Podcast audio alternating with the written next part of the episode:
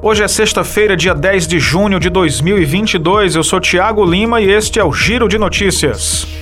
Após ser dado como desaparecido, o brasileiro André Luiz Hack Barry, 44 anos, teve a morte confirmada na guerra da Ucrânia. O gaúcho, que morava em Quixadá, no sertão do Ceará, saiu da cidade em fevereiro para atuar na Legião Internacional de Defesa da Ucrânia contra a Rússia. O falecimento foi confirmado pelo Ministério das Relações Exteriores e pela irmã de André, Letícia Hack, nesta quinta-feira.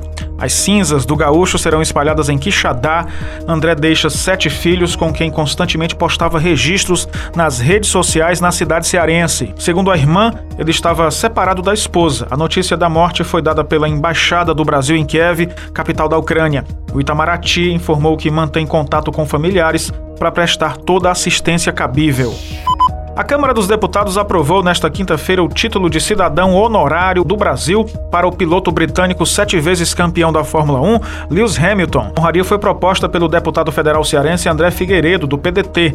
O título será entregue em sessão solene ainda a ser agendada pela mesa diretora da casa. Em abril, Hamilton já havia afirmado por meio do Twitter que ficaria honrado em receber a homenagem. Apresentado no ano passado, o projeto cita na justificativa a participação de Lewis Hamilton no Grande Prêmio de Interlagos em São Paulo em 2021.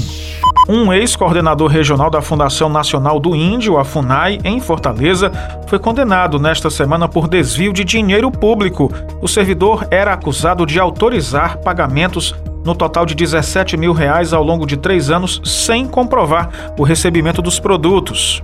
Paulo Barbosa foi condenado por peculato a pena aplicada foi de 12 anos, 9 meses e 10 dias de reclusão.